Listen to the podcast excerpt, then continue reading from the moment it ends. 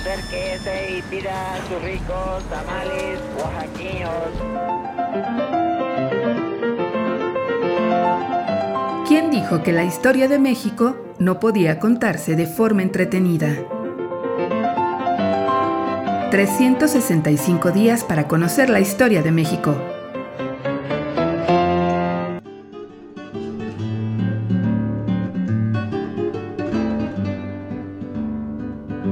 Domingo. Lugares con memoria.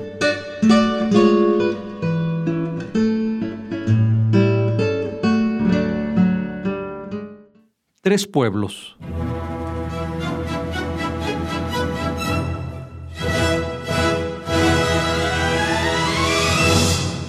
Desde el ferrocarril que pacientemente recorría la sierra y descendía por las cumbres de Maltrata, se alcanzaban a divisar Santa Rosa, Nogales y Río Blanco, tres pueblos vecinos que compartieron un futuro común, el de la industria textil que llegaba con las luces del progreso porfiriano.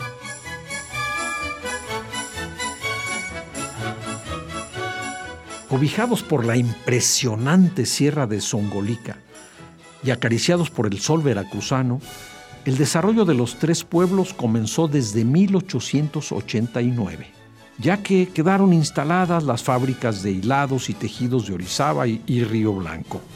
Poco tiempo después, Santa Rosa siguió los mismos pasos e inauguró su fábrica en 1896.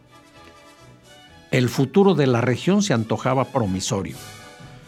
Los tres poblados crecieron a la sombra de la próspera producción textil que nunca llegó a reflejarse sobre la gente, sobre la desigualdad alentada por los dueños de las fábricas.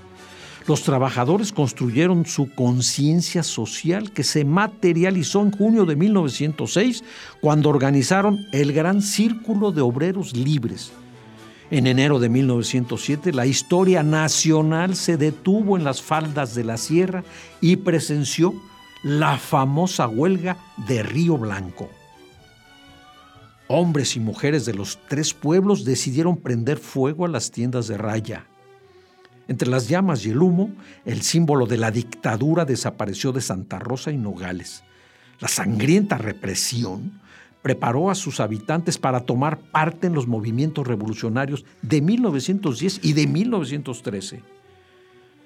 Unas semanas después del asesinato de Madero, el 7 de marzo de 1913, Camerino Z. Mendoza se levantó en armas en Santa Rosa e invitó a los obreros de la fábrica a unirse al movimiento. Las respuestas de los huertistas, chacaleros, fue inmediata. La madrugada del 8, los federales se presentaron en el pueblo para aprender a los rebeldes.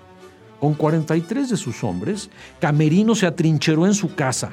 Las tropas federales pusieron sitio al domicilio e inició un combate que duró más de cuatro horas. 27 revolucionarios murieron, sí, entre ellos Camerino y sus hermanos Vicente y Cayetano. Como una forma de reconocimiento, Santa Rosa cedió su nombre por el de Ciudad Mendoza. Pequeñas historias locales irrumpieron en el destino de la nación sobre las aguas gélidas y cristalinas de la laguna de Nogales, que abrevan del pico de Orizaba. Hace más de 100 años se reflejó el futuro común y promisorio de tres pueblos.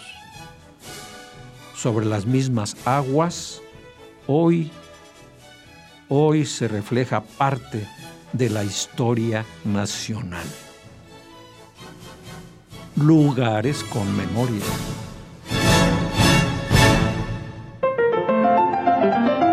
...365 días para conocer la historia de México. Esta es una producción de Radio Universidad de Guanajuato y la Dirección de Extensión Cultural en voz del Teatro Universitario. Serie basada en el texto de Alejandro Rosas, 365 días para conocer la historia de México.